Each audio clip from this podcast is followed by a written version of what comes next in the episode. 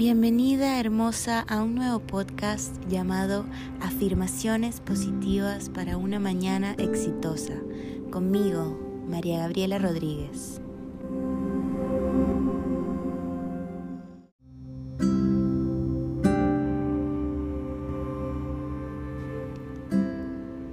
Recuerda que tú eres la dueña y responsable de tu vida y tus pensamientos.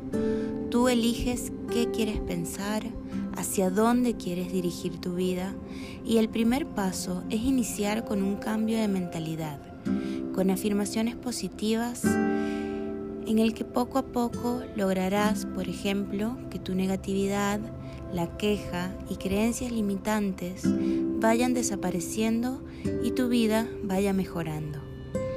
La frase de hoy es, cada día me amo y voy por lo que quiero.